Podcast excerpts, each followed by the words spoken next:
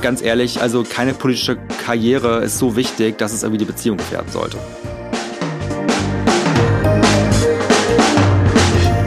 Hallo, hier ist Johannes Kram mit dem Queerkram Podcast, präsentiert von queer.de. Unser Motto ist hier, wir sind alle gleich, aber wir sind auch alle anders. Und ja, ich glaube, dass wir uns alle etwas zu sagen haben. Vor knapp neun Jahren schrieb die Taz. Die USA haben die Clintons, Argentinien hat die Kirchners, Frankreich hat Hollande und Royal, in Deutschland gibt es die Schröders, Oskar und Sarah und eben Sven Lehmann und Arndt Glocke. Es geht also um ein Politikerpaar, ein schwules Politikerpaar. Und beide in Spitzenpositionen bei den Grünen. Und seit wenigen Wochen auch noch in einer ganz besonderen Position.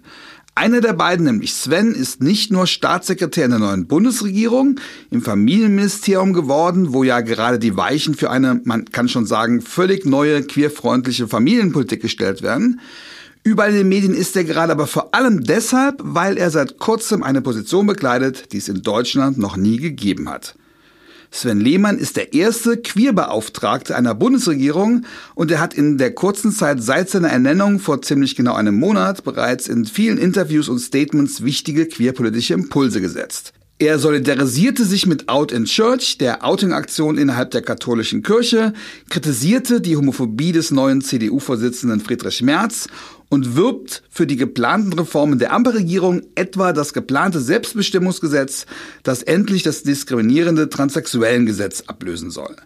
Sven ist also derjenige, der gerade von den beiden am meisten im Fokus der Öffentlichkeit steht. Doch das war nicht immer so.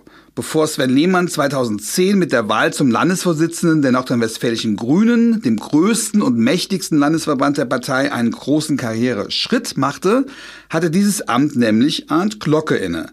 Der eine wurde also der direkte Nachfolger des anderen.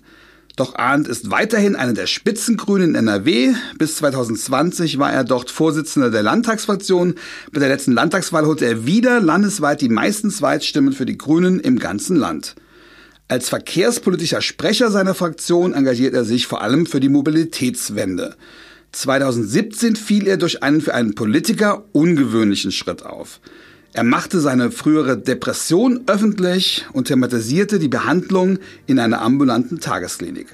Seitdem engagiert er sich in öffentlichen Auftritten immer wieder gegen die Tabuisierung dieser Krankheit. Seit 20 Jahren sind Arndt und Sven ein Paar, ein Paar in der Politik, in der gleichen Partei, doch so heißt es, sie haben es geschafft, dabei politisch eigenständige Persönlichkeiten zu bleiben. Wie geht das? Es ist das erste Mal, dass die beiden gemeinsam ein öffentliches Gespräch führen.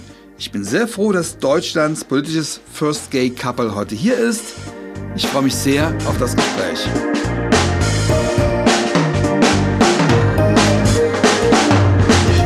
Hallo Arndt, hallo Sven.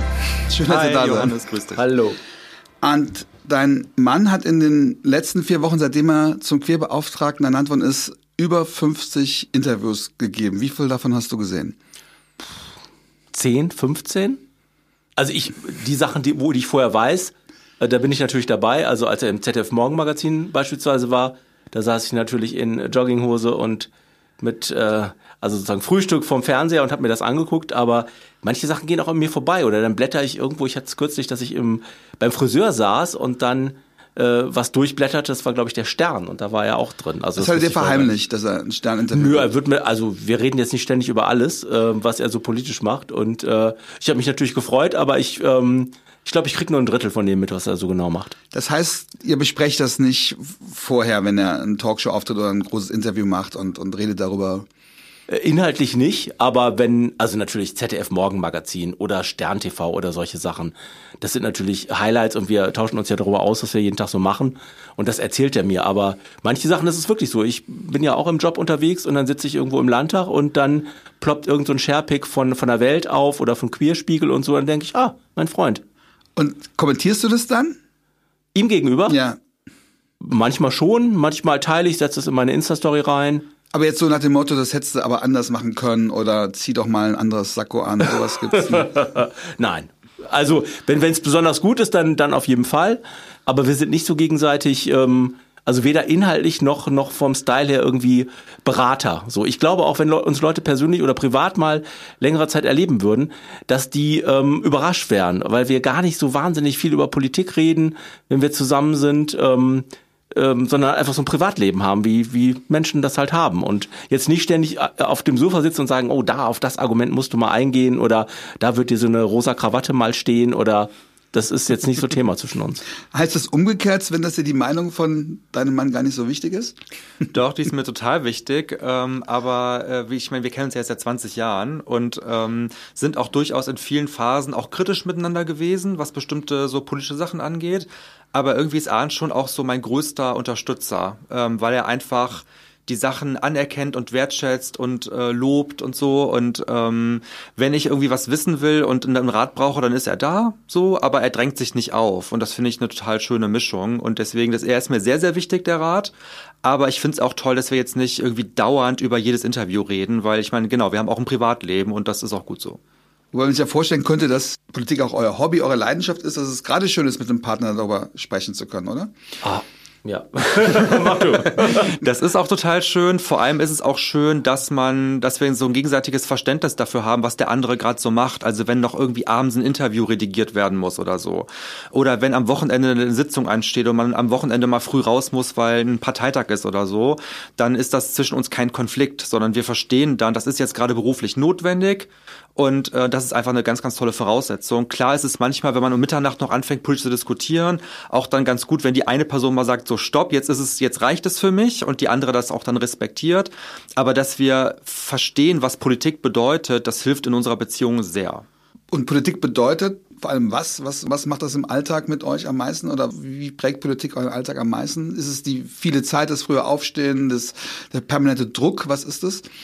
Na, also erstmal ist es die Leidenschaft, Dinge verändern zu wollen. Das ist wirklich, das habe ich ja seit, seit frühester Jugend an. Ich war immer schon ein politischer Mensch, also auch so in meinen Teenie-Jahren. Ähm, bin in den 80er Jahren groß geworden. Äh, das war ja eine sehr politische Zeit. Also ich habe Tschernobyl und diese ganzen Geschichten. Das war ja das Aufkommen der Umweltbewegung. Ich war ganz früh Fördermitglied bei Greenpeace, bin zu Kirchentagen gefahren, fand die Grünen schon in den 80er Jahren sympathisch, auch wenn ich ja noch nicht Mitglied werden konnte als, als Jugendlicher. Also das ist der Impuls. Die Leidenschaft. Ja, das ist also genau. Und Aber Politik ist ja auch ein, ist ja auch ein Geschäft, ist ja auch ein Job, ist ja auch eine, ein Alltag, ist ja auch ein Tagesplan, den man erfüllen muss. Absolut, natürlich für mich ja, das ist mein Beruf. Ähm, nur wenn man jetzt fragen würde, ich glaube, dass es sich von der von der Sache her gar nicht so sehr unterscheidet, beispielsweise zu, zu Kunst, Kultur, Journalismus, Sport. Also wenn du leidenschaftlicher Profisportler bist oder äh, Schriftsteller, Journalist oder äh, ja, dieser Impuls ist, glaube ich, immer der gleiche. Und ähm, dann machst du, oder wenn du das Glück hast im Leben, und ich hatte das Glück, und das Sven ja auch, aus einer Leidenschaft einen Beruf zu machen und dafür auch äh, ähm, eben auch äh, eine Anerkennung nicht nur zu bekommen, sondern auch da äh, eine Finanzierung und ein Gehalt zu bekommen, äh, dann ist es natürlich ein Tagesablauf. Und der geht für mich jeden Morgen äh, damit los. Wir haben also erstmal checken wir natürlich morgens sowieso seine, seine Nachrichten und Mails und wir haben jeden Morgen. Was um heißt, was, was heißt aufstehen? Wann, wann aufstehen? Aufstehen ist meistens so sieben, halb acht rum in dem Dreh. Und dann direkt noch vor dem ersten Kaffee die nee, ersten. Na, auf gar ne? keinen Fall. Nein, nein. Erstmal gibt's keinen Kaffee, sondern Tee. und ähm, die elektronischen Sachen werden erst hochgefahren nach dem ersten Tee. Aber das Radio wird angedreht, WDR 5, jeden Morgen, WDR 5 Morgen-Echo. Im Badezimmer, äh, im Arbeitszimmer dann irgendwann Morgenmagazin ARD, ZDF parallel. Und um neun haben wir immer unsere Morgenlage. Also das, der Fraktionsvorstand, die Landesvorsitzenden und die Pressestellen von Partei und Fraktion eine Dreiviertelstunde, halbe Dreiviertelstunde, was liegt an, wer macht was, wer geht pressemäßig mit was raus. Zum Beispiel heute Morgen auch. Wir haben über Corona-Lage diskutiert, ähm, über 100 Tage bis zur Landtagswahl und äh, ähm, das ist so mein Start in, Start in den Tag. Ist dein Tag anders oder ändert das sehr? Das kommt immer so ein bisschen darauf an, ob ich in Berlin bin, also Sitzungswoche habe. Dann äh, ist es tatsächlich auch so, dass ich meistens in der Regel um sieben aufstehe, manchmal ein bisschen früher, manchmal ein bisschen später. Und bei mir ist es schon so ein bisschen so, dass ich mir halt dann Tee ans Bett hole. Wenn ich in Köln bin, bringt Arndt mir den Tee ans Bett. Äh, so, das muss ich mal sagen. Das ist auch ein richtig gutes Ritual. Meist. meistens. Und ähm, dann fange ich eigentlich schon an zu gucken, was ist irgendwie ähm, bei Twitter los, bei Instagram los und äh, gibt es schon irgendwelche Agenturmeldungen. Und wir haben dann sozusagen starten dann so richtig um neun mit auch einer Presselage mit der Ministerin. Und äh, aber ich habe vorher eigentlich das ganze Internet schon einmal durchgescannt und mache das auch im Bett. Ähm, allerdings dann äh, also während des Frühstücks, genau. Und ist das so eine Aufregung, oh Gott, was wird heute alles passieren? Weil ich nehme an, dass jeder Tag anders endet, als man sich ihn vorgestellt hat.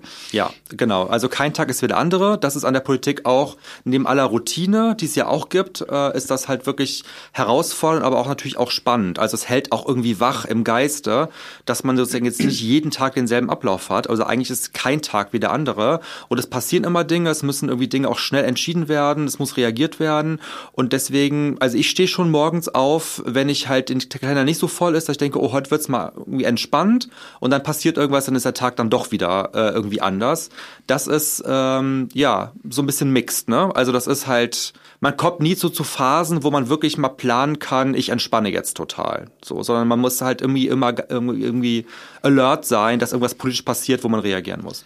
Du warst vor wenigen Wochen noch Oppositionspolitiker. Das war auch deine erste Legislaturperiode. Das heißt, du warst, du kamst neu ins Parlament, warst Oppositionspolitiker, hast vor allen Dingen äh, Queerpolitik, aber auch Sozialpolitik gemacht. Und jetzt bist du auf einmal in der Regierung als Staatssekretär bist du auch der Vertreter der Ministerin. Das heißt, du bist auch theoretisch auch mal im Kabinett. Warst du schon mal bei einer Kabinettssitzung dabei? Ja, war ich tatsächlich. Ich habe äh, Ministerin Anne Spiegel vertreten in der Kabinettssitzung und äh, ja, das ist schon was anderes, als auf der Oppositionsbank zu sitzen. Also wie ist es da?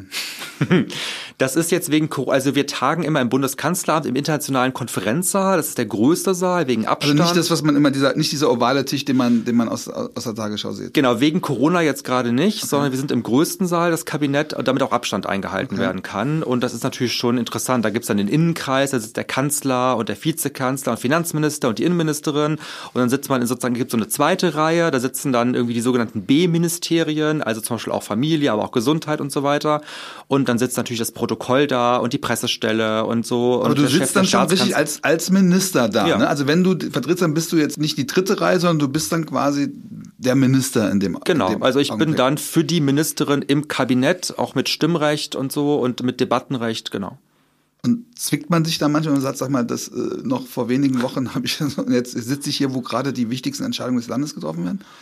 Ehrlicherweise ist das jetzt so in einem Rush durchgelaufen die letzten Monate, ähm, dass ich noch gar nicht so richtig dazu gekommen bin, mal zu verarbeiten, wie krass das eigentlich ist. Also ich meine, ich komme aus einer äh, wirklich politikfernen Familie. Ich bin der Erste, der meiner Familie Abitur gemacht hat. Äh, es war in meinem in meiner Biografie überhaupt nicht vorgesehen, dass ich irgendwie Politik oder irgendwas Bedeutendes mache. Und äh, jetzt so lange Politik zu machen und dann im letzten Jahr das zum ersten Mal ein Direktmandat geholt zu haben in Köln als Grüner, äh, dann die Koalition mitverhandelt zu haben und jetzt da wirklich tatsächlich in der Regierung mitzusitzen. Ähm, ja, da würde man ja gerne Mäuschen spielen ja, normalerweise. Also ich nehme an, vor vier Wochen wolltest du noch Mäuschen spielen und jetzt bist du quasi weiß ich nicht, die Katze oder keine Ahnung, blödes Bild ist, aber du bist jetzt da drin, wo es passiert. Das muss doch, was passiert denn da? Was ist das für eine Atmosphäre? Wie gehen die miteinander um? Was, was ja, was, was ist das? Also Ministerien und Regierung ist schon wirklich anders, als wenn man einfach in der Partei ist oder auch im Parlament sitzt. Ja, man kann irgendwie, weil sie relativ frei reden und formulieren und Sachen besprechen und in Ministerien sind halt klare Abläufe, klare Verwaltungsabläufe, klare Strukturen. So, das heißt, wir arbeiten sehr, sehr viel mit Aktenvermerken und so weiter. Und wenn es dann, wenn dann die Ministerinnen und Minister irgendwas machen müssen, dann wird's halt bremslig. Ja, dann muss es erstmal alles vorbereitet werden vom Haus und dann führen Spitzengespräche und da mit drin zu sein und viel mitentscheiden und prägen zu können und auch diese Aufmerksamkeit. Also ich finde das wirklich krass, wie hoch die Aufmerksamkeit Aufmerksamkeit jetzt ist auf Dinge, die ich eigentlich schon immer politisch gefordert und gemacht habe. Und jetzt plötzlich klopfen alle großen Redaktionen an und auch internationale Medien und interessieren sich dafür. Das ist eine unfassbar tolle Möglichkeit, weil äh, genau wie Arndt gesagt hat, wenn man Leidenschaft hat, will man was verändern. Und ich wollte immer was verändern und habe jetzt die so eine hohe Möglichkeit wie noch nie in meinem Leben. Und das ist toll. Arndt, du hast, genau, du hast es gerade gesagt, man geht in die Politik, um was zu verändern und jetzt ist dein Mann da, wo es passiert klar, du gönnst ihm das, aber ist da auch so ein bisschen Neid dabei zu sagen, hey, das, da, da wäre ich jetzt auch gern? Nee, also erstmal hat sich Also gut, die Frage musst du jetzt auch mit Nein, wirklich, also ich, ich habe da selber mal drüber nachgedacht, interessanterweise, äh, jetzt vor ein paar Tagen mehrfach, äh, dass mir das so durch den Kopf ging. Was ist da eigentlich alles passiert jetzt in den letzten ähm, äh, Tagen und Wochen? Und äh, mir geht es so, dass zwischen uns sich nichts verändert hat. Also wir haben ähm, unser, unseren Ablauf, so wie wir miteinander umgehen und äh, ähm, da ist also, also. Er spielt nicht den Herrn Minister oder so zu Hause. Nee. Überhaupt nicht. Nein, nein, nein, nein, gar nicht. Also, also das, was uns miteinander beschäftigt, auch was Frage so von Familie und Wohnung und wer kümmert sich jetzt um Eink ums Einkaufen und ums Putzen und gehen wir jetzt zusammen schwimmen oder gehst du alleine oder was auch immer. Das ist, wie es bisher die letzten Jahre auch war. Ich nehme es ehrlich gesagt nicht anders wahr. Ähm, und ich bin ja selber äh, voll im politischen Geschäft. Wir sind drei Monate vor der Landtagswahl. Ähm, was ich nachvollziehen kann, was der Sven jetzt gerade gesagt hat, ich hatte jetzt vor wenigen Tagen einen Termin äh, im verkehrspolitischen Bereich in NRW und äh, NRW ist schon so eine Stimmung, jetzt hat es in Berlin geklappt. Ähm, es kann gut sein, dass die Grünen auch im Sommer in der Landesregierung sind. Und du hast ja gesagt, ich bin da auch einer der führenden Köpfe und ich war mit unserer Landesvorsitzenden und Spitzenkandidaten, Kandidatin im Sauerland. Und diese Erwartungshaltung der Leute, also dass du wirklich sehr präzise formulieren musst äh, in so einer Runde mit Industrie- und Handelskammer, Bürgermeistern etc. Ein falsches Wort und die ja, Katastrophe. Das habe ich da auch erlebt. Also nicht, dass ich jetzt schon in dieser Rolle äh, sein würde, sondern ähm, auf die Grünen wird momentan sehr konzentriert geguckt. Jetzt nicht nach dem Motto, dass sie irgendwie freundlich um die Ecke kommen oder Claudia Roten bunten Schal hat, sondern in dieser Verantwortung auch raus. Jetzt in Berlin ist es soweit, in NRW ist so eine Stimmung, das könnte im Sommer was werden. Und das heißt aber für einen selber auch, dass man viel konzentrierter sein muss. Aber nochmal zurück zu seinen eigenen Ambitionen. Wenn man was verändern möchte oder wenn man in die Politik geht, dann traut man sich ja doch fast alles zu. Also man, man sagt ja nicht, ich gehe nur bis zu der gewissen Stufe, dann höre ich auf. Sondern man ist ja offen für eine Karriere, die einen dahin führt, wo man gebraucht wird. Das Gefühl, was Sven da macht, das könnte ich auch. Das hast du doch auch dann schon. Ich glaube, das ist wirklich total unterschiedlich bei den Leuten. Es gibt ja unglaublich viele Leute, die ehrenamtlich Politik machen, also die in. Aber wie ist denn bei dir, wenn du wenn du Sven siehst, denkst du nicht manchmal, das hätte ich ja, wenn du warst auch, du hast du hattest ähnliche Positionen inne gehabt, du könntest jetzt da stehen, wo dein Mann steht. Ist das nicht ein komisches Gefühl? Nö. Also bei mir, ich bin ja jetzt Anfang 50, mal gucken, was noch kommt. Ja, ich bin Landespolitiker, ich habe mich sehr bewusst ja. für Landespolitik entschieden, äh, war auf, auf Landesebene Vorsitzender der Partei und der Fraktion, bin jetzt stellvertretender Fraktionsvorsitzender, bearbeite ein ganzes Paket an, an Themen, also Bauen, Wohnen, äh, Verkehr, habe jetzt gerade die Enquete-Kommission zur psychischen Gesundheit gemacht und ähm, schauen wir mal, was da noch kommt. Also ich äh, finde das toll, was der Sven macht und erlebe das auch und ich bin ja selber auch herausgefordert. Also ich bin so sehr damit beschäftigt, äh, auch im Landtag in den zentralen Debatten und bei den Interviews etc. für mich sozusagen meine Performance zu organisieren und meine Themen zu setzen, dass ich jetzt gar nicht die ganze Zeit gucke, was macht er. Also ich nehme Sachen wahr, das finde ich toll und freue mich da sehr drüber, aber dass ich jetzt in irgendeiner Weise überlege, da könnte ich jetzt auch sein, weil ich habe mich auch sehr bewusst dafür entschieden, in Düsseldorf zu bleiben und nicht auf Bundesebene zu gehen. Ihr seid beide Politiker aus Köln und da gibt es ja das böse Wort Klüngel, was ja eh schon Politikern äh, unterstellt wird. Jetzt seid ihr beide in derselben Partei, beide äh, in einer Beziehung. Wird da bei euch genauer hingeschaut, wie ihr euch absprecht, wie ihr äh, miteinander umgeht? Ich kann mir gut vorstellen, dass das mal so war. Also zum Beispiel 2010, als ich äh, als Landesvorsitzender kandidiert habe und Art noch Landesvorsitzender war, dass da vielleicht ein paar Leute irgendwie so ein Fragezeichen hatten, ja. So, ähm, wobei ich sagen muss, danach hat es ein großes Porträt in der Taz über uns beide gegeben und da hat der Journalist wirklich über Wochen hat recherchiert äh, bei uns im äh, Landesverband und hat dann den bemerkenswerten Satz geschrieben: Er hat keine einzige Person gefunden, die irgendwie gesagt hätte, wir, wir würden uns gegenseitig protegieren oder sowas. Und das finde ich wirklich, äh, das trifft auch zu. Also wir sind eigenständige Persönlichkeiten, äh, wir sind ein Paar in der Politik, aber wir haben uns nie gegenseitig protegiert oder so, äh, sondern sind wirklich ähm, auf eigenständigen Tickets jeweils in die Ämter oder Mandate irgendwie gekommen. Und dass das damals auch so in der Zeitung stand, weil das viele auch so bestätigt haben, das fand ich total interessant, ähm, weil natürlich hat man so manchmal so das Gefühl, hm, ist es vielleicht ein Geschmäckle, aber nein. Ich meine, es gibt auch andere Paare, übrigens auch heterosexuelle Paare, die in der Politik zusammen sind. Und äh, warum sollte das aber bei uns... selten, dass die für die gleichen Ämter in Frage kommen. Also Arndt hätte ja theoretisch auch für den Bundestag kandidieren können. Ja, aber haben wir ja nicht gemacht. Also Arndt hat für den Landtag kandidiert. Mhm. Ähm, wir haben auch nicht gegeneinander kandidiert oder sowas für einen Wäre das theoretisch möglich, dass ihr, könnt ihr das vorstellen, dass ihr mal irgendwo gegeneinander kandidieren würdet?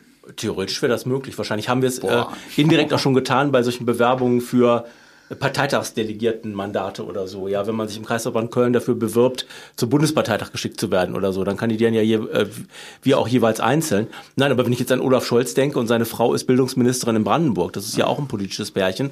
Die eine auf Landesebene und er ist jetzt auf Bundesebene tätig. Ähm, und es gibt wahrscheinlich auch eine Reihe von anderen Beispielen. Das fällt mir jetzt irgendwie, also das fällt mir jetzt konkret ein.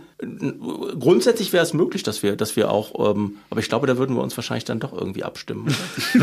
ich, ehrlich gesagt glaube ich, dass wir das vermeiden würden. So und äh, ich finde sowieso, dass irgendwie, also ich meine, Politik hat mit Ambitionen zu tun und auch Karriere und so weiter, aber ich würde, glaube ich, einen solchen äh, Zusammenprall in der Beziehung würde ich auch nicht wollen. Also ich glaube, wenn das dann zu einer krassen Konkurrenz mal um irgendwas käme, dann könnte ich mir vorstellen, dass einer von uns beiden dann sagt, ich mache was anderes oder sowas. Weil ganz ehrlich, also keine politische Karriere ist so wichtig, dass es irgendwie die Beziehung gefährden sollte.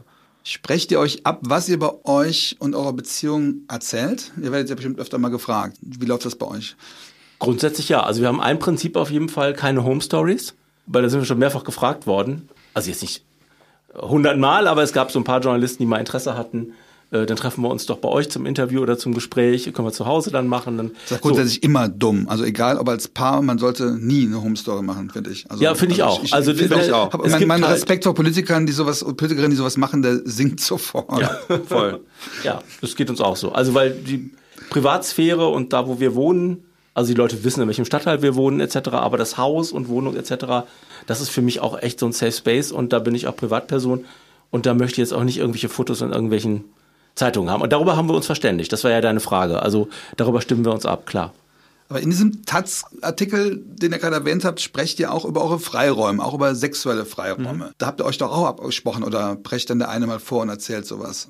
Nein, da haben wir uns abgesprochen. Ähm, aber letztlich auch haben wir auch jetzt nichts erzählt, was nicht irgendwie bekannt ist. Also wenn man beispielsweise auf Dating-Plattformen ist, als so, dann und auch mit vollem Gesicht und äh, transparent, dann ist das jetzt auch nicht so eine Wahnsinns-Breaking News oder sowas. Ne? Aber ja, ich weiß, damals hat die Taz auch geschrieben, so, uh, das ist ja schon total interessant, dass jemand so offen redet und so. Aber für uns ist das einfach jetzt auch kein nichts, was man verstecken muss. So, dass wir eine offene Beziehung haben. Und äh, deswegen haben wir das auch gemacht. Das war aber jetzt kein Deal, so von wegen, da hauen wir jetzt mal eine News raus oder so sondern es war halt einfach ein Teil, ist ein Teil unseres Lebens.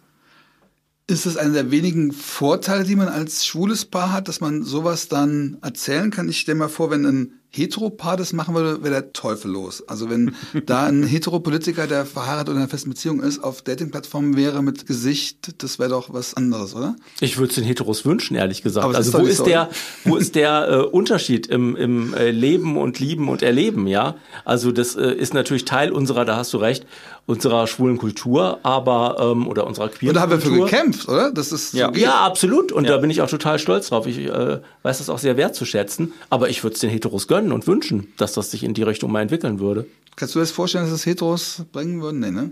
Kann mich irgendwie schlecht vorstellen. Ich müsste mal nachdenken. Also was ich jetzt irgendwie schon feststelle, ist, dass halt immer mehr Menschen auch zum Beispiel irgendwie öffentlich, äh, weiß ich nicht, das sind aber meistens so äh, InfluencerInnen bei Instagram oder sowas, die halt irgendwie über Polyamorie zum Beispiel sprechen oder so, ja, so offene Beziehung. Genau, das ist irgendwie anscheinend nicht so interessant eigentlich. Ich würde jetzt auch ehrlich gesagt nicht ausschließen, dass sie trotzdem so leben. Klar. Aber dass das alles so in so einem komischen Verborgenen irgendwie dann irgendwie stattfindet. Ähm, aber das ist ja auch einfach interessant, dass äh, sozusagen dann, das ist ja eine große Errungenschaft, Gesellschaft, auch von, von schwuler äh, Bewegung und Kultur, dass man sich Freiräume irgendwie erkämpft hat, die nicht mehr tabuisiert sind. Und äh, offensichtlich bei Heteros ist es noch tabuisiert und deswegen traut sich das irgendwie niemand und das ist ja ziemlich schade eigentlich.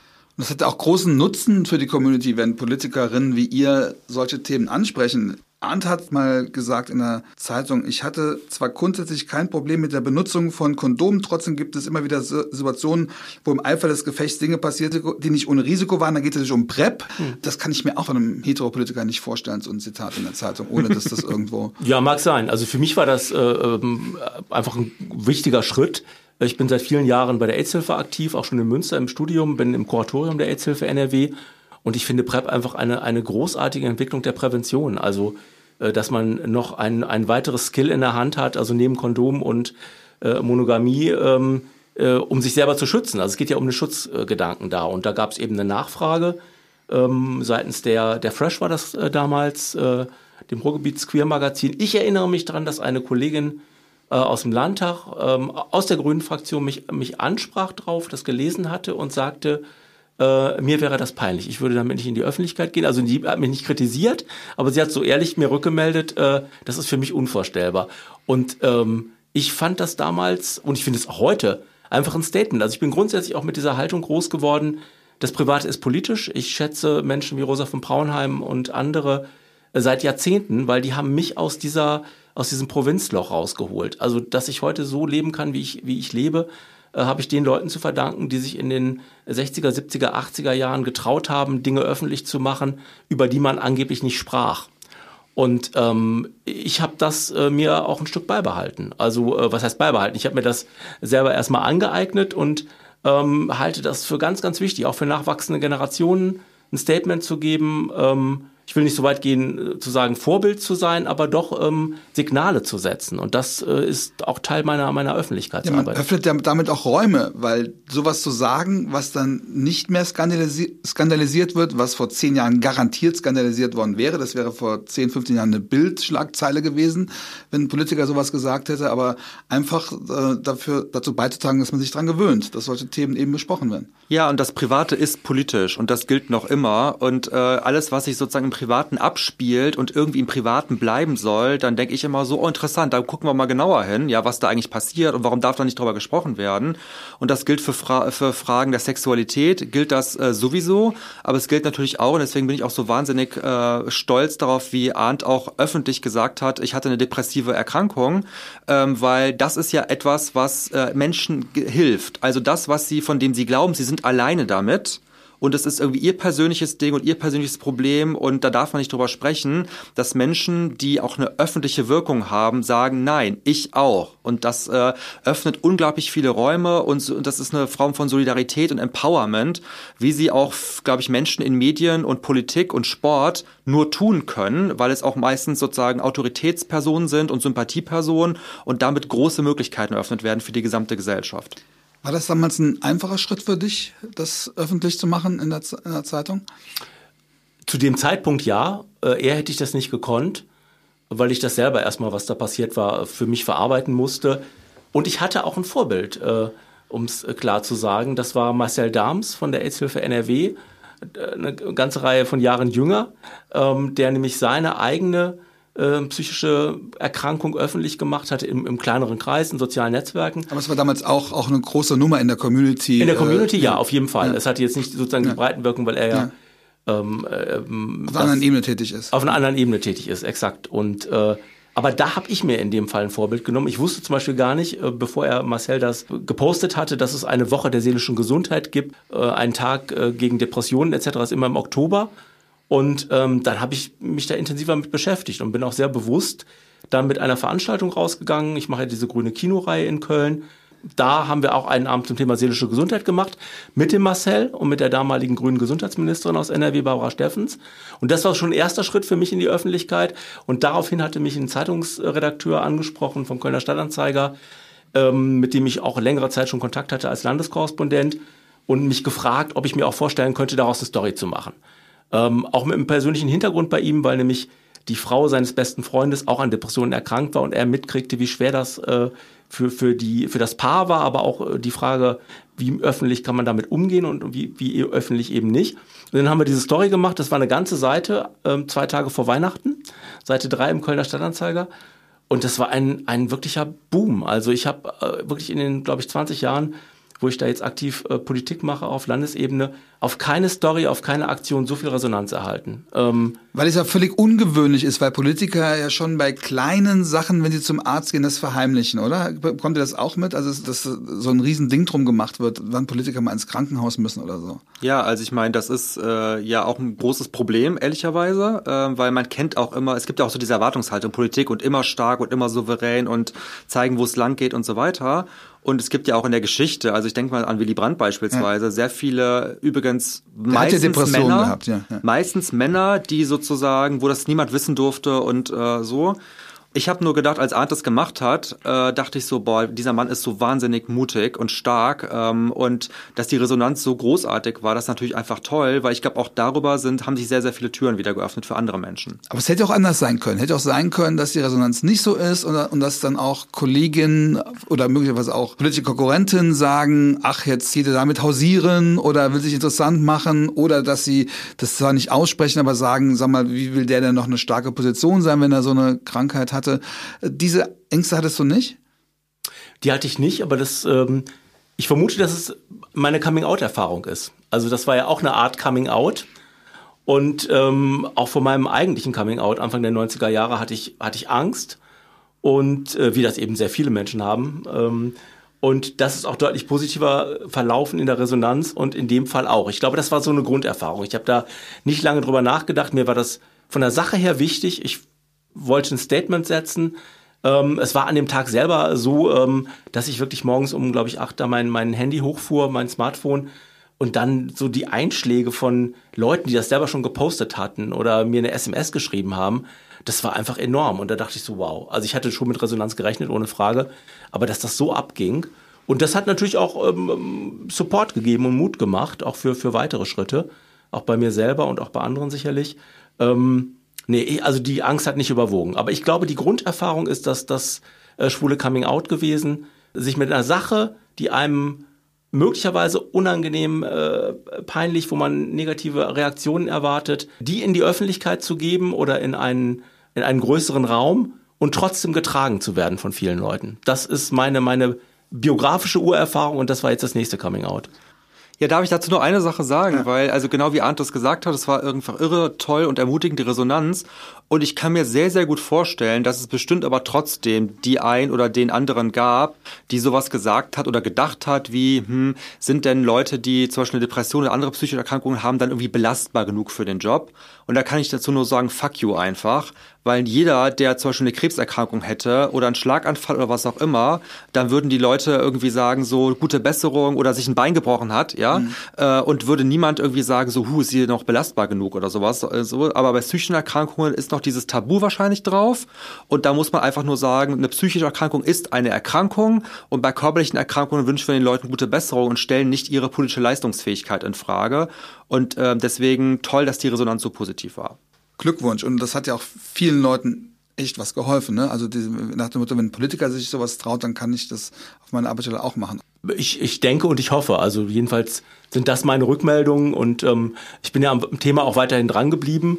Wir haben jetzt eine Enquete-Kommission im Landtag gehabt zum Thema Einsamkeit. Also Einsamkeit ist die große Überschrift und dann die Frage eben psychosoziale Gesundheit, soziale Isolation. Das passte jetzt in die Corona-Zeit, aber die Enquete-Kommission ist äh, vor, ähm, vor dem Beginn der, der Pandemie schon an den Start gegangen.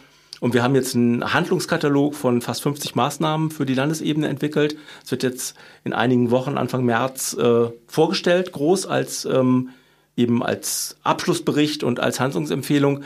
Ähm, das war für mich sozusagen jetzt noch ein nächster Schritt. Also jetzt gar nicht meine eigene äh, Situation oder Dinge aus meiner eigenen Biografie, sondern die Frage, was muss sich im politischen Raum ändern? Und mit Blick auf die kommende Landtagswahl, also was kann eine neue Landesregierung angehen in wirklich der, den ganzen vielfältigen Zusammenhängen? Also Kinder- und Jugendarbeit, Schule, äh, äh psychosoziale Versorgung, Therapieplätze, Krankenhausversorgung und, und, und, und, und. So, also das Thema gibt ganz viel her. Das hätte ich damals, glaube ich, beim ersten Moment, äh, als ich mich entschieden habe, da was öffentlich zu machen, gar nicht gedacht, wie groß der Raum dafür ist.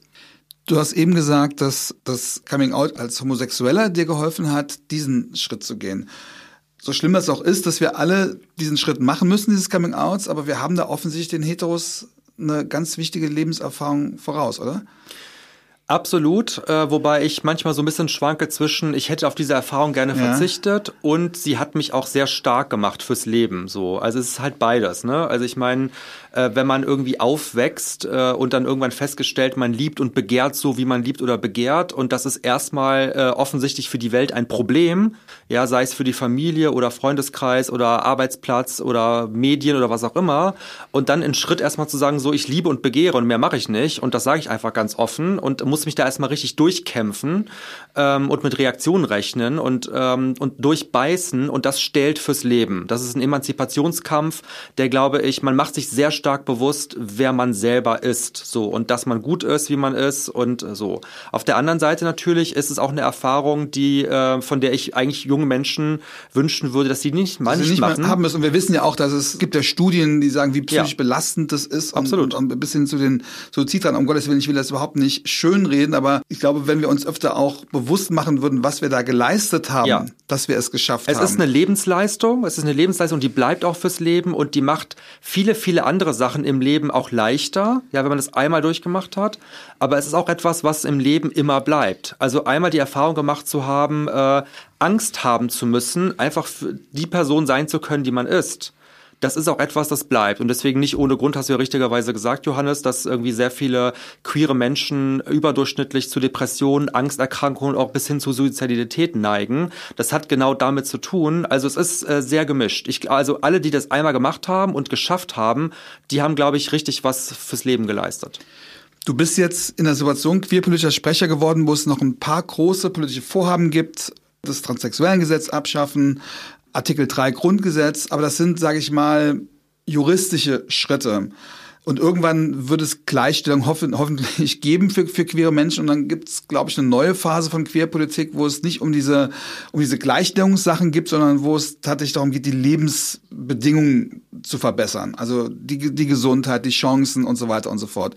Spürst du das, dass das gerade so, so, so ein Wechsel ist in der Agenda, dass man jetzt, sag ich mal, die, die Themen abgehakt hat, die man in, in, in Gesetze packen kann, dass es viel mehr darum gehen wird, die Gesellschaft darüber aufzuklären, was danach noch alles zu tun ist? Ja, ähm, wobei ich wünschte, wir wären schon an einem Punkt, dass wir sagen könnten, so rechtlich, gesetzlich sind wir schon da, wo wir immer hin wollten. Und äh, da haben wir leider noch einiges zu tun. Ich bin auch froh, dass die, die Ampelkoalition es anpackt, also zum Beispiel Abstammungsrecht, Gleichstellung. Das Reden wir gleich noch drüber, das sind alles Sachen, die, die ihr wahrscheinlich in diesen vier Jahren doch auf die Reihe kriegen werdet. Hoffentlich, ist zumindest fest verabredet, genau. Und das ist aber ja die Basis dafür, dass man dann über wirklich nachhaltige Antidiskriminierungs- und Akzeptanzpolitik ja. sprechen kann. Und das gehen wir auch hin äh, an. Ich werde in diesem Jahr den Startschuss geben für einen bundesweiten Aktionsplan für die Akzeptanz von Vielfalt äh, und gegen Homo- und Transfeindlichkeit. Und genau der soll so angelegt werden, dass in allen Bereichen von Polizei über Justiz, Gesundheit, Pflege nachhaltig Maßnahmen auf den Weg gebracht werden, um wirklich äh, für Akzeptanz und Offenheit auch zu sorgen. Und ich finde auch, das ist eine politische Aufgabe. Also das ist jetzt nicht nur so, die Politik muss nur Gesetze ändern, sondern sie muss auch aktiv Antidiskriminierungspolitik äh, machen. Und deswegen, ich glaube, wir sind noch längst nicht nicht am Ende unseres Emanzipationskampfes. Aber wir bekommen gerade auch bei Liberalen, selbst bei linken Politikerinnen mit, dass sie eigentlich sagen, jetzt reicht's ja mal. Ne? So, ihr habt, ihr habt doch jetzt alles und so weiter und so fort. Wie erlebt ihr das? Auch, sag ich mal, in eurer eigenen Partei oder auch in, den in der Koalition, in der du bist? Wie groß ist tatsächlich die Bereitschaft, das als großes Thema zu sehen und nicht als Pralinenthema nach dem Motto, da kümmern wir uns mal drum?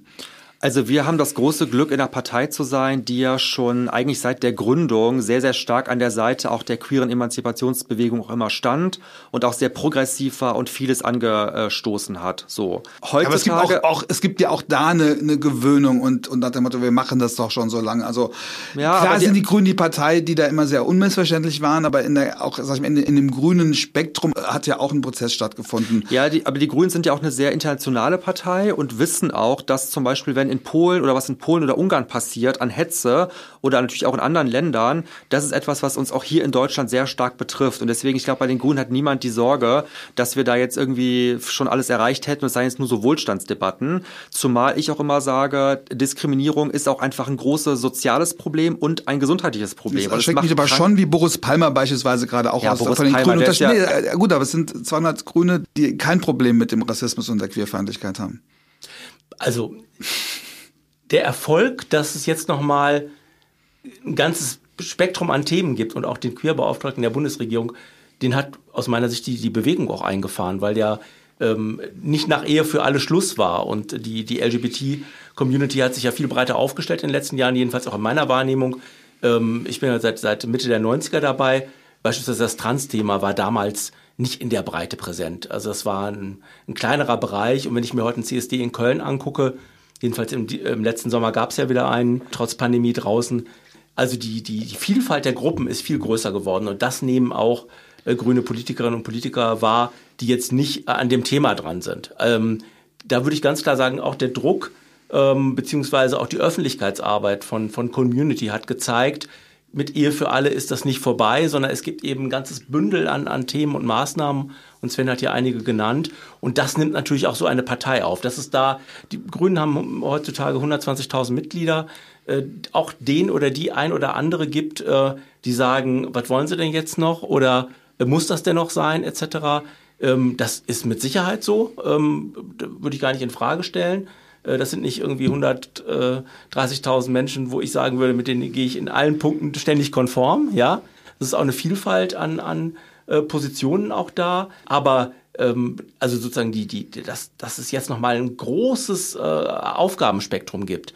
Das ist äh, jedenfalls bei den Grünen unglaublich vielen Leuten klar und ja auch der, auch der Bundesregierung. Ich hatte so einen fast Gänsehautmoment bei der Regierungserklärung von Scholz, als er die Reform des transsexuellen Gesetzes angesprochen hat und es einen großen Applaus im Bundestag gab. Ja, das stimmt. Ähm, Wahnsinn. Also ja. äh, Ja, das war jetzt Ja, aber nicht gut, der das Kölner braucht aber CSD, sondern die auch, weil es ja auch, es gibt ja auch diese Gegenwehr. Ich glaube, man spürt auch, dass gerade das Thema transsexuellen Gesetz auch etwas ist, wo eben in der Gesellschaft doch noch Potenzial dafür da ist, ja, als das Aufregerthema hoch zu jazzen. Da Ja, hätten wir auch so. nicht gedacht, wie, wie kontrovers wir jetzt über Rechte für Transsexuelle sprechen müssen, oder?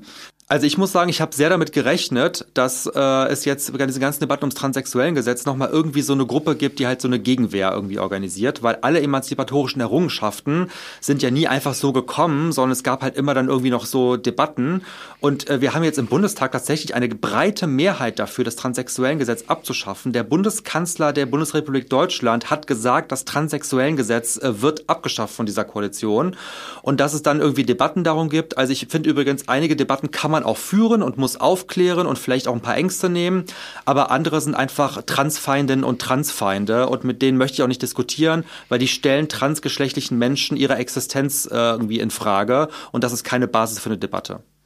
Eine der wichtigen Diskussionen gerade wurde angestoßen durch die Aktion Out in Church, wo sich Mitarbeiterinnen der katholischen Kirche geoutet haben. Ihr seid beide, habe ich eben schon gesagt, in Köln äh, Politiker. Das ist nochmal ein ganz anderes Pflaster, was Katholizismus betrifft. Ich nehme an, ihr kennt auch beide den Kardinal als Politiker dort. Kommt man nicht dran vorbei in Köln Gut. leider.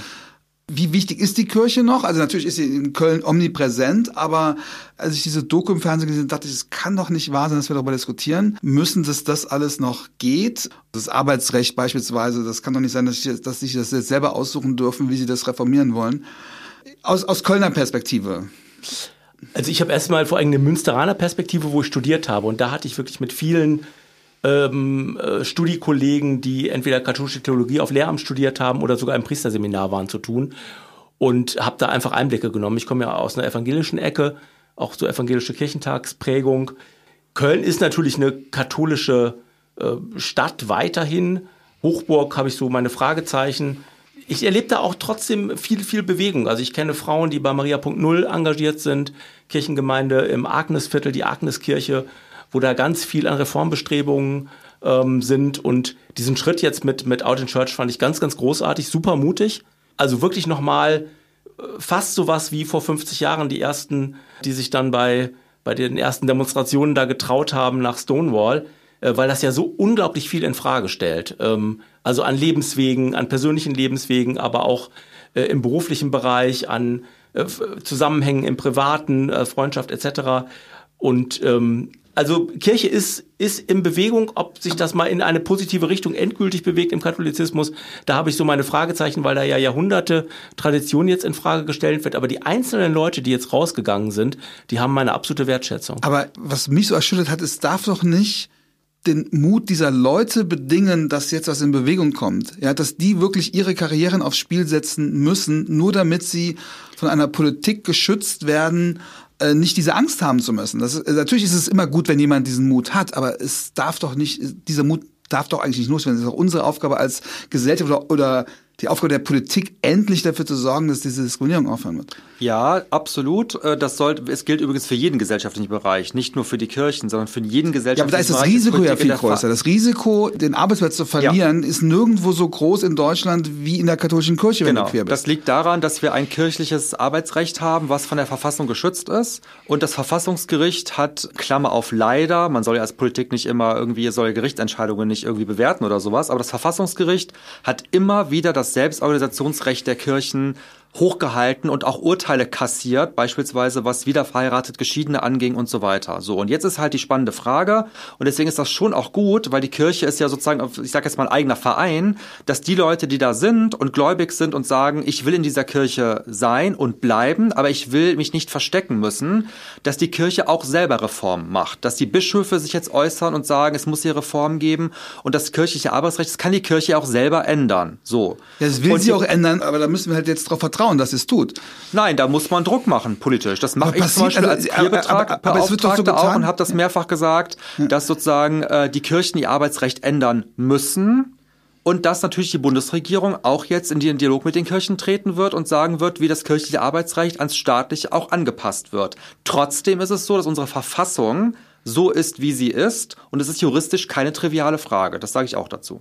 Aber der Druck von der Politik, der hätte doch viel größer sein müssen, dass, das nicht durchgehen kann. Also es wird immer gefordert, aber richtigen Druck auf die Kirche habe ich doch habe ich noch nicht gehört. Ja, da widerspreche ich nicht. Das stimmt. Das war vor allem die letzten 16 Jahre so. Jetzt schauen wir mal, wie das mit der Ampelkoalition wird. Im Koalitionsvertrag steht ja sehr eindeutig, dass die Bundesregierung mit den Kirchen darüber einen Dialog führen wird. Und äh, ich bin sehr dafür, dass dieser Dialog nicht ergebnisoffen ist, sondern dass das, dass, äh, dass das Ziel dieses Dialoges ist, tatsächlich das kirchliche Arbeitsrecht ans staatliche Arbeitsrecht anzupassen. Und du glaubst, es kann gelingen? Oder ist das eine, möglicherweise eine Hinhaltetaktik der katholischen Kirche, es dann doch irgendwie selbst machen zu dürfen mit irgendwelchen weichen Regelungen? Na, ehrlich gesagt, ich finde halt immer so ein bisschen, die Leute stimmen ja auch mit den Füßen ab. Ne? Also ich meine, dieser Schwund, den die Kirchen haben, auch nach diesem schlimmen Missbrauchsskandal, nach diesen strukturellen Unfähigkeit, Reformen zu machen. Und auch wenn sie nicht ihr Arbeitsrecht ändert, dann werden auch Leute aus dieser Kirche immer weiter austreten. Ja, aber es geht doch um die Beschäftigten. Es geht doch um die Leute, die in Krankenhäusern arbeiten und die immer noch im CSD Angst haben, auf ein, auf ein Foto zu kommen. Ich finde, das sind unerträgliche Zustände in Deutschland. Absolut. Die, die wir irgendwie immer noch sagen, naja, die Kirche ist halt so. Nein, wir sagen nicht, die Kirche ist halt so. Ich finde das auch alles unerträglich. Aber wir sagen, in der Verfassung steht es ja. so drin. Ja. Und wir müssten, am besten müssten wir die Verfassung ändern. Ja, dann suchen wir mal Mehrheiten dafür. Ja, solange die CSU noch im Bundestag irgendwie sitzt, wird das wahrscheinlich nichts. Aber ähm, deswegen deswegen geht der Schritt, das ist, ärgert mich übrigens auch als Queerpolitiker, aber der Schritt geht über Dialog und Druck und Reformen. Aber du kannst, du müsstest einfach die Verfassung ändern, äh, um das Problem von Grund auf zu lösen. Und da sehe ich aktuell keine Mehrheiten finden, wo, mit dem man die katholische Kirche halt äh, in anderen Bereichen Dinge nicht durchgehen lässt. Ne? Ja, das stimmt. Also ich meine, was da sich an Missbrauchsskandal jetzt irgendwie äh, wieder gezeigt hat, da braucht es auch politischen Druck. Ja, mhm. das kann man, da kann man auch nicht sagen, das ist halt einfach die Kirche und die muss selber irgendwie gucken. Also es gibt halt bestimmte Punkte, wir leben alle in dieser Gesellschaft und übrigens gerade auch diejenigen, die beschäftigt sind und katholisch sind und die in Schulen, Krankenhäusern oder Kitas arbeiten, das, die werden ja auch mit öffentlichen Mitteln finanziert. So, mhm. und das ist einfach ein Punkt, der nicht akzeptabel ist. Und gibt es manche Punkte von der Agenda deines Mannes, ähm, wo du ihn selber mal nachfragst, wie ist es eigentlich? Oder seid ihr da so queerpolitisch beide so auf demselben Level? Oder sagst du manchmal, erklär mir das mal, wie das jetzt geplant ist? Nee, das mache ich. Also ich bin da so in der Tiefe an manchen Punkten nicht drin. Oder wenn neue Was wären das zum Beispiel Punkte, wo du, du als Sven nochmal nachfragen musst? Bei manchen Abkürzungen zum Beispiel, die ich zum ersten Mal wahrnehme in sozialen Netzwerken, die gerade im Transbereich ähm, manchmal auftauchen. Also wo ich, da frage ich ihn manchmal, was ist das genau? Und er, dann erklärt das mir. Ähm, oder auch äh, detaillierte äh, Zusammenhänge im kirchlichen Arbeitsrecht. Da bin ich auch in der Tiefe nicht drin. Ich habe da ein Bauchgefühl. Ich meine, da muss ich dringend was ändern. Ähm, poste da auch Sachen zu, also dass ich Sharepics teile oder so, die da Druck machen. Ähm, aber in, in, in der Tiefe der Materie, ich bin, bin kein Queerpolitiker, kein Sozialpolitiker, da frage ich schon bei Sven nach, ja. Erlebst du, dass Sven jetzt durch das neue Amt auch mehr in so einer Auskunftssituation ist? Weil Queerbeauftragter heißt ja auch, dass man die ganzen Fragen bündelt. Ist das eine neue Rolle, in der du deinen Mann erlebst? Ich bin sicher, dass das äh, noch intensiver werden wird, weil er ist das jetzt ja erst seit wenigen Wochen. Ähm, es gibt ja ein großen, großes mediales Interesse, aber äh, ich kenne die Queer Community jetzt ja auch seit fast 30 Jahren und die ist in Deutschland ja durchaus sehr breit aufgestellt mit, mit vielen Initiativen, Zentren, den CSDs, Veranstaltungen.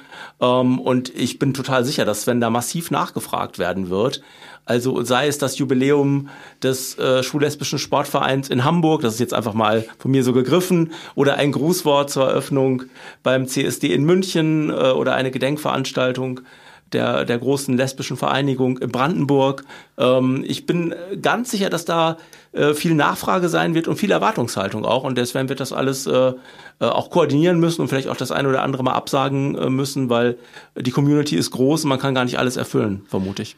Siehst du so ein bisschen die Gefahr, Sven, dass natürlich das auch dazu führen kann, dass man alle diese Themen dann bei dir ablädt und sagt, ja. wir haben ja jemanden, der dafür zuständig ist, das soll der mal machen, wo es früher verschiedene Ministerien sich aufgeteilt haben, das auch irgendwie Sinn gemacht hat? Ja, die Gefahr sehe ich und die ist auch schon da. Äh, vielleicht nutze ich dann auch mal dieses Gespräch hier, um zu sagen, alle die Menschen, die zuhören, wendet euch ruhig auch an die Ministerinnen und Minister. Also ich freue mich natürlich über die Mails. Mein Mail-Postfach explodiert auf allen Kanälen.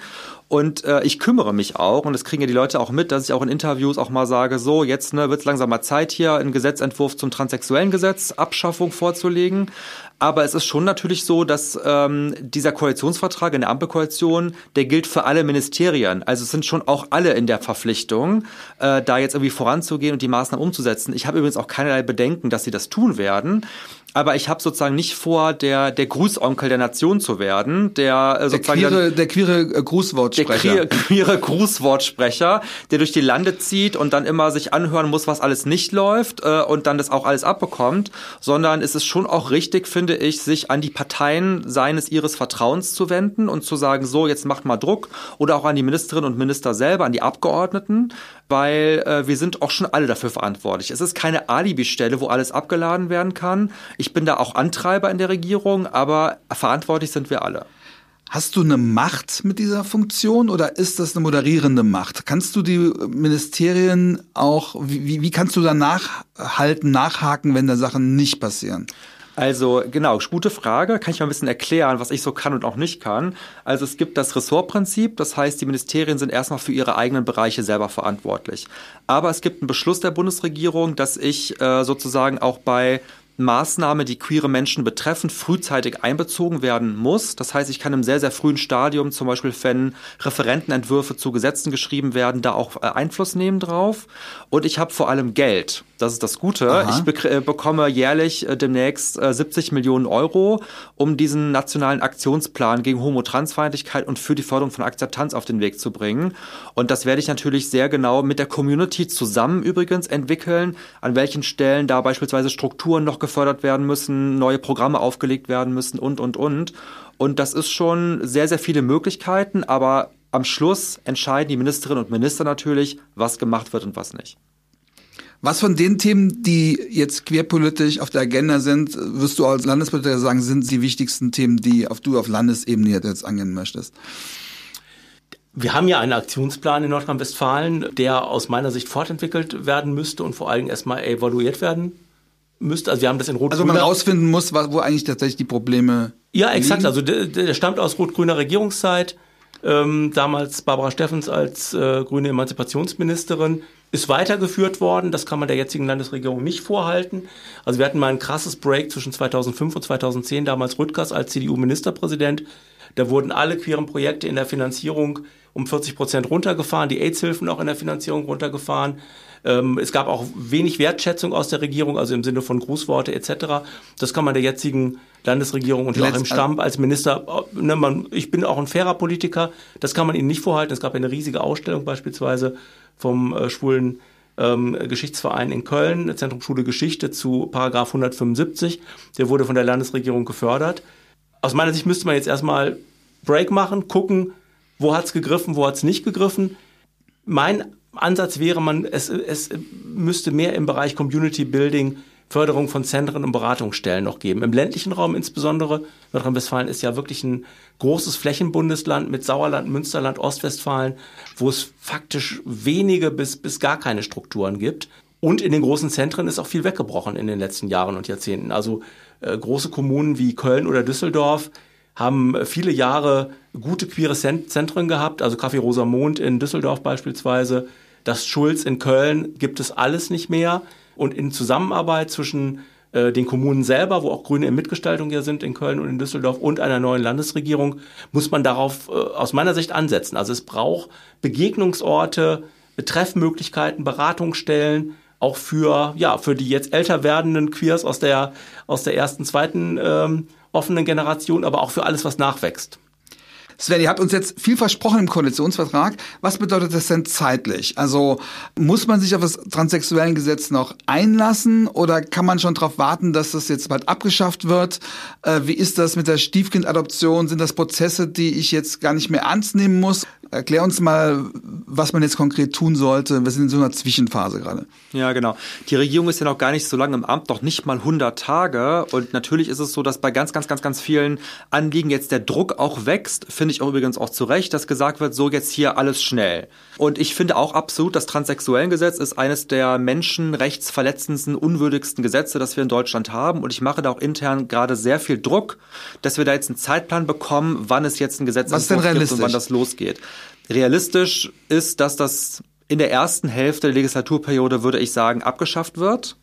Aber ich kann jetzt nicht versprechen, morgen oder übermorgen geht's los, weil bestimmte Prozesse müssen koordiniert werden. Wer macht die Federführung? Welche Ministerien sind beteiligt? Und, und, und. Was so. rätst du Betroffenen jetzt? Genau. Ich würde Betroffenen raten tatsächlich, dass sie ähm, sich diesem transsexuellen Gesetz grundsätzlich nicht unterwerfen weil es ein äh, aus meiner Sicht unwürdiges äh, Gesetz ist, was massiv in die Privatsphäre eingreift. Ich erinnere da beispielsweise an meine äh, liebe Parteikollegin und äh, Fraktionskollegin Tessa Ganserer, die auch explizit sagt, ich bin transgeschlechtlich, ich bin Transfrau, ich, aber ich unterwerfe mich nicht diesem Gesetz. Aber genau deswegen gerade Staat, sehr viel, sehr viel Gegenwind erfährt, weil ihr genau das wieder äh, vorgeworfen genau. wird. Und es geht den Staat nichts an, äh, sozusagen, was ich, äh, sozusagen, wie mein Körper aussieht. Und es geht ihnen auch nichts an, äh, wie ich masturbiere und was ich für Unterwäsche trage. Das sind nämlich genau die Fragen, die in einem solchen Transitionsverfahren auch gestellt werden nach transsexuellen Gesetz. Und das sind wir uns einig, aber was sollen die jetzt machen, wenn sie, wenn sie in der Situation stecken? Ich finde, die sollen auf jeden Fall politisch weiter den Druck aufrechterhalten,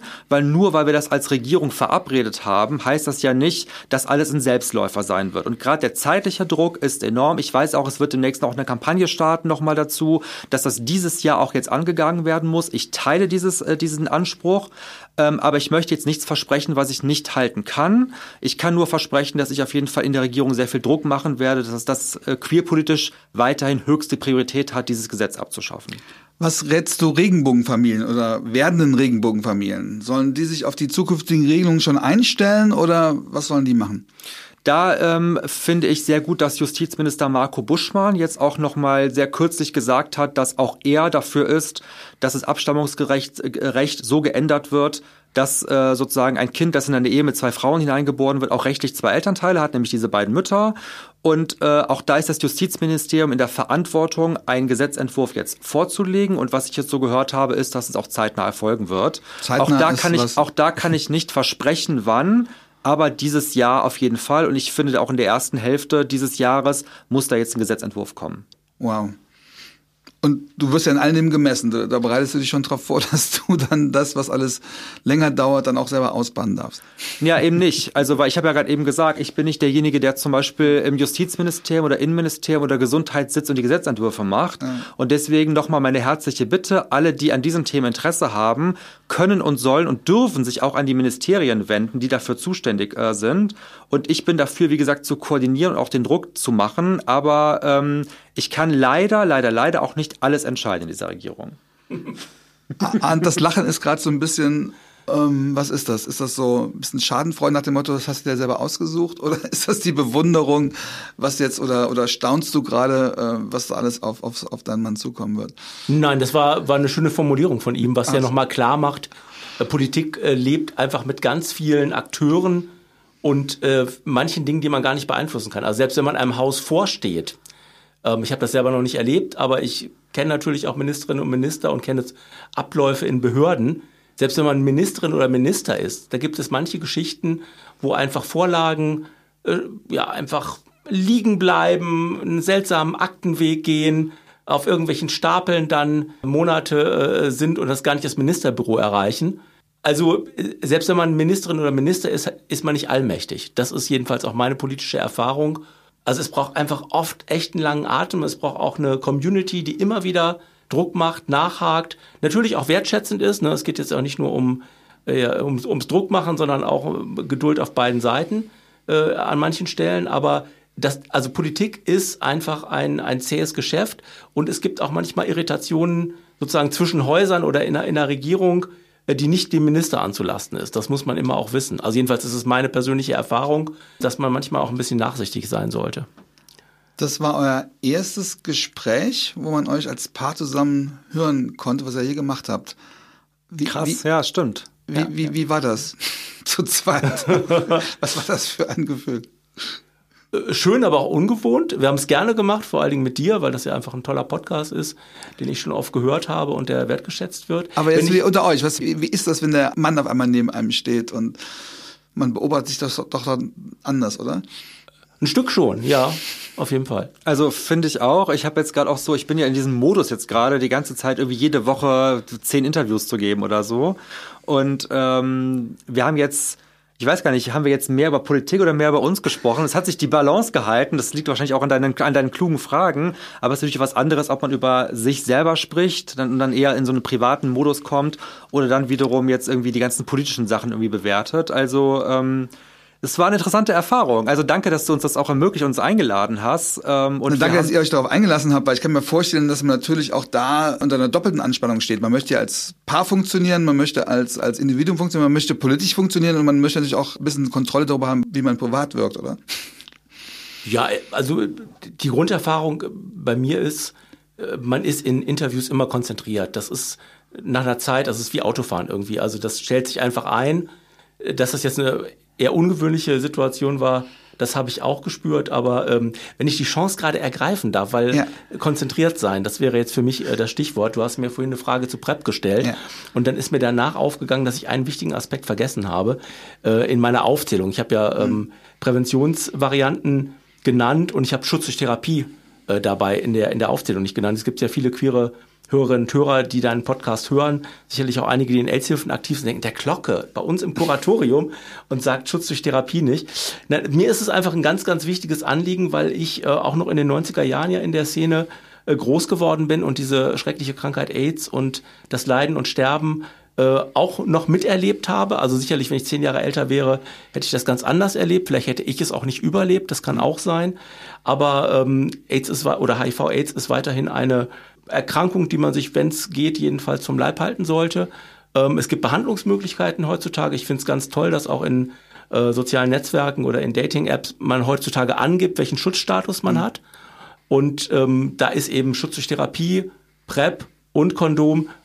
Also mein Anliegen ist, habt Spaß, habt gute Sexualität, das ist ganz wichtig für euch, für, für die seelische Gesundheit. Man lebt nur einmal, nutzt das Leben aber schützt euch auch. Und deswegen fand ich es gut, dass du nach PrEP gefragt hast. Und mir war es ein Anliegen, Schutz durch Therapie auch noch anzusprechen. Das wäre jetzt so ein schönes Schlusswort, aber am Ende des Podcasts frage ich meine Gäste, die gerade da sind, immer noch etwas in Bezug auf Gäste, die schon mal da waren. Also entweder wollt ihr noch was ergänzen zu Leuten, die schon mal da waren, oder wen würdet ihr gerne mal treffen von den Leuten, die hier Gast waren, aber die ihr noch nicht persönlich kennt? Ist euch dazu was eingefallen?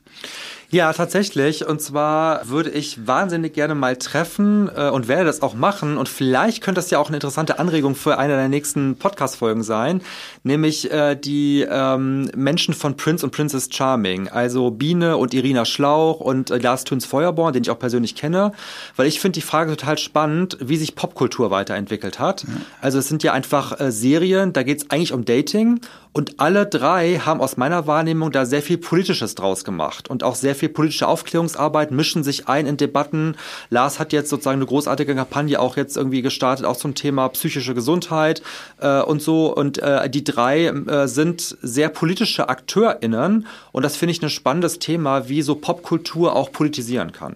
Danke für den Tipp. Also ich hätte mir jetzt einen anderen Namen vorgenommen, aber wo ich den Namen Lars gerade höre, da habe ich wirklich ganz, ganz hohen Respekt vor. Der hat, äh, war vor äh, zwei Wochen jetzt in dem äh, WDR Sexualitätsmagazin Oh ja und hat so unkompliziert, locker und sympathisch über Selbstbefriedigung geredet und über seine Praktiken.